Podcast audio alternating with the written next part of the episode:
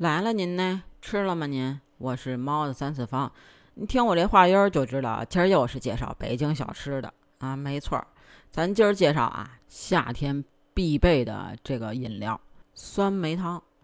当然，咱这个市面上也有好多这个常见的酸梅汤的这个饮料，是吧？有瓶儿的，有这个塑料瓶儿的，有这个玻璃瓶儿的。嗯，我今天跟您说呢，这个是咱自己在家也可以做。咱上这个中药店呀，来这个乌梅、乌枣、山楂各一两，甘草五克，豆蔻两克。啊，这买回来之后呢，把这个东西啊，所有的药材在一起泡两到三个小时。当然，这个老北京的这个酸梅汤啊，它这个乌梅它是熏过的、烟熏过的，然后呢，这个喝起来才有这个原汁原味儿，绝对跟你在市场上喝的那些是不一样的。泡完之后呢，把这些药材啊都放这个锅里边，但是注意啊，最好不要用这个铁锅铁勺，最好用这种，呃，玻璃玻璃的或者是这种砂锅一类的。那刚才说了这些药材，那多少水呢？啊，您记好了啊，七斤的水跟这个乌梅、山楂、乌枣各一两，呃，豆蔻两克，甘草五克，七斤的水是搁这么多的药材啊。您要说我这七斤的水，我得多大一锅呀？您也可以折半嘛，折半减，对吧？就也行，看您自己那个需要，对吧？然后呢，咱把这些药材跟这个水啊，咱就放这个火上，大火煮开之后，小火再开个四十五分钟。这第一锅熬完了之后啊，咱再这个熬第二锅，把这个里边的东西啊，就这个药材再倒出来。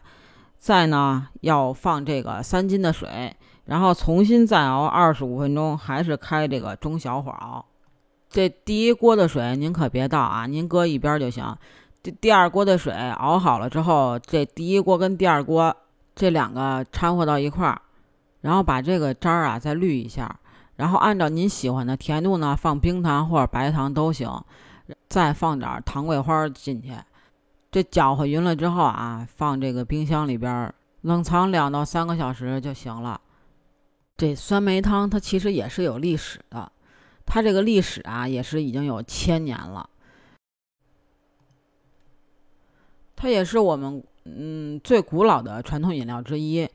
它在这个商朝的时候啊，就是我们的祖先就已经知道用这个梅子提取酸味作为饮料了。那我们爱喝的酸梅汤的配方呢，就源自于这个清宫的御茶坊。清朝的时候吧，它这个酸梅汤呢，就是风行于呃宫里边啊，也是特别受到了乾隆皇帝的喜爱啊。这个酸梅汤它如此的风靡清宫，它也是有原因的。这个满洲人啊，喝酸它也是有历史的，嗯，个个都是历史哈。它是兴起于这个白山黑水之间的满民族，打猎呢就是他们的主要生产方式。那满洲人呀也喜欢，就是喜欢打鱼，喜欢吃肉啊，从而就发明了就是酸汤子这种满族的食品。但是这个酸汤子啊，它其实是用这个玉米面发酵之后做成的。吃完了之后吧，它这个高热油腻的肉啊，就再喝点这个酸汤子，哎，它还解腻，对吧？后来呢，这个酸汤子呢就被带到了北京城。这北京的气候和这个地理环境吧，就是常年生活在东北的满洲人，在这个身体、生活各方面都有不同程度的不适应。哎，说白了就是水土不服呗，对吧？那它这个酸汤子呢，是由这个玉米面发酵的，但是它这个糖分吧太高了，而且这个过剩的糖吧，它在没有被呃吸收的情况下，就变成了脂肪。那你想想吧，那肯定就胖了呗，对吧？然后你想，他还爱吃这个高热量的这种肉，什么鹿肉啊、熊掌啊，然后再喝这个玉米面做的这个酸汤子。你想他能不胖吗？所以呢，这个乾隆皇帝啊，就下令要这个饮食结构要进行调整。你看他还是挺注重这个养生的哈。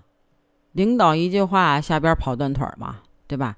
所以这个御茶坊啊，就绞尽了脑汁，终于调出了就是能代替这个酸汤子的饮品，就是现在的酸梅汤。